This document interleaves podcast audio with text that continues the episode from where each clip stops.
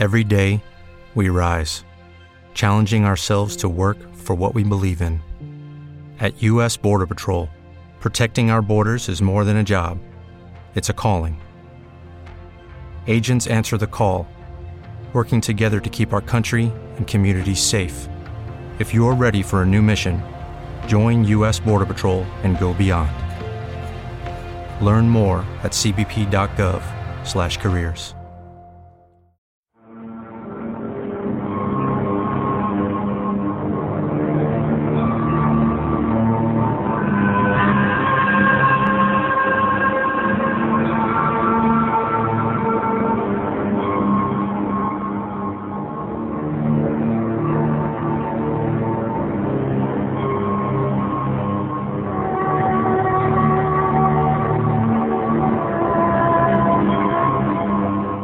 Y seguimos en la madrugada avanzando en más allá de la realidad y como les anunciábamos anteriormente, esta noche hablamos de un tema tan interesante como son las psicofonías.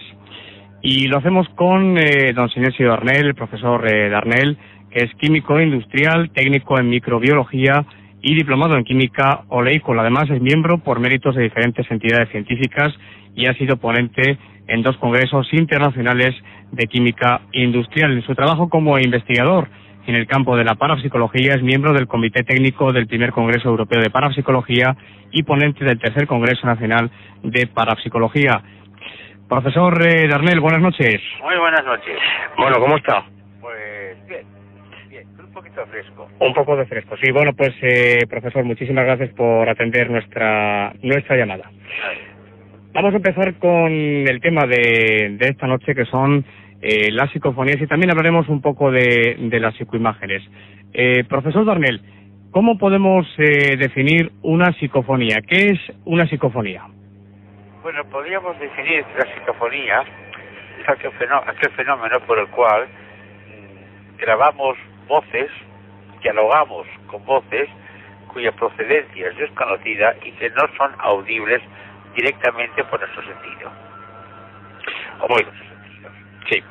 O sea que eh, da la impresión de que se trata de una energía inteligente, que luego ya sabemos que no es una energía, pero para explicarlo de momento, de una energía inteligente que nos rodea, o de unas energías inteligentes que nos rodean, y que en un momento determinado actúan sobre las membranas de los micrófonos y se hacen audibles. Bueno, el profesor Darnell tiene un, eh, un libro publicado, eh, se llama El misterio de la psicofonía. Hemos hablado aquí en este programa ya de, de este libro, muy interesante, por cierto, eh, El misterio de la psicofonía, ediciones eh, Fausí, y me comentaba eh, ayer, profesor, que está escribiendo otro libro. Sí, pero claro, que este libro que, que hemos hablado, pues me parece que tiene alrededor de 10 años, una segunda edición o tercera. Sí. Y resulta que, claro, ha habido cambios, han cambiado las tecnologías, saber más que antes. No es que tenga que rectificar cosas que he dicho, sino que sencillamente lo que tengo que hacer es ampliarlas y confirmar algunas que en su momento apunté no sin cierta timidez. Muy bien, pues esperamos eh, con los brazos abiertos ese, ese nuevo trabajo. Lo que pasa es que, claro, mis libros son lentos de escribir, porque como no son imaginativos, sino que todo el libro corresponde a horas y horas de investigación, a experiencias propias, pues claro, no hay tanta fenomenología, no hay tanto tiempo dedicado a la investigación y por tanto es un libro que se va escribiendo por sí solo a medida que voy experimentando. Exactamente. Bueno, pues eh, decía que en ese, en ese libro, El misterio de la psicofonía, en su página 33, eh, profesor, eh, usted escribe lo siguiente, dice, la psicofonía como fenómeno paranormal es quizás el más importante de los que conocemos, ya que ofrece la normal eh, característica de ser eh, repetitivo. Y le pregunto, ¿es la psicofonía el fenómeno paranormal que conocemos más importante por ser repetitivo, profesor? Bueno, la, la psicofonía ha venido a abrir un abanico de fenómenos tan importantes como en un principio la psicofonía. Cuando yo escribí ese, esa frase, aún no se conocía la psicoimagen, aún no se conocía lo que llamamos cosmovisión, aún no se conocía la transgrafocomunicación Y claro, en ese momento sí, la psicofonía era importantísima. Sigue siendo importante, sigue siendo muy importante, pero luego alrededor de ella se han abierto otras, otra fenomenología, también instrumental, que posiblemente todas ellas sean diferentes aspectos de una misma realidad que está ahí subyacente y que según la aparatología y la técnica que vamos empleando y aplicando, aparece en forma de voz o en forma de imagen, etcétera, etcétera. Bien, pero son, al fin y al cabo, la psicofonía ha sido el fenómeno que ha abierto el capítulo de lo que llamamos transcomunicación instrumental, o sea, experimentación con instrumentos.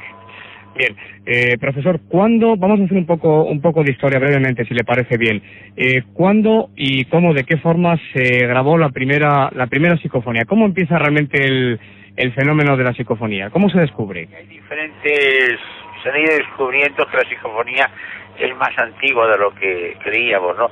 En un principio se dijo que Raudive Constantin, anterior a él fue Jugerson Frederick, este realmente es el que pegó el aldabonazo y el que dio a conocer la psicofonía, ¿no?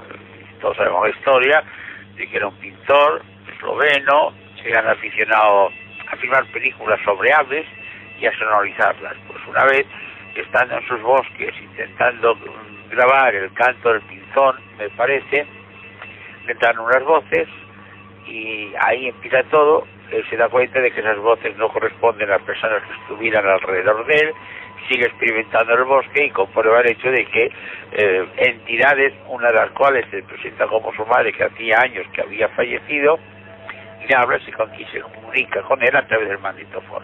Y ahí empieza. Pero anteriormente él, ya en el Vaticano, no recuerdo el nombre del sacerdote que era, ya en, vida de Pío XII, ya hizo algunas grabaciones. Era un sacerdote o un par de sacerdotes que se dedicaban a la grabación y estudio de cantos gregorianos, claro, tenía un buen laboratorio de, sonorización.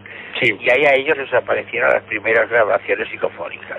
También se dice que Edison las había tenido y anteriormente pues también algunas personas. O sea que realmente eh, hurgando en la historia de la psicofonía, el hecho de captar voces no procedentes de garganta humana, pues desde Edison prácticamente se conocía.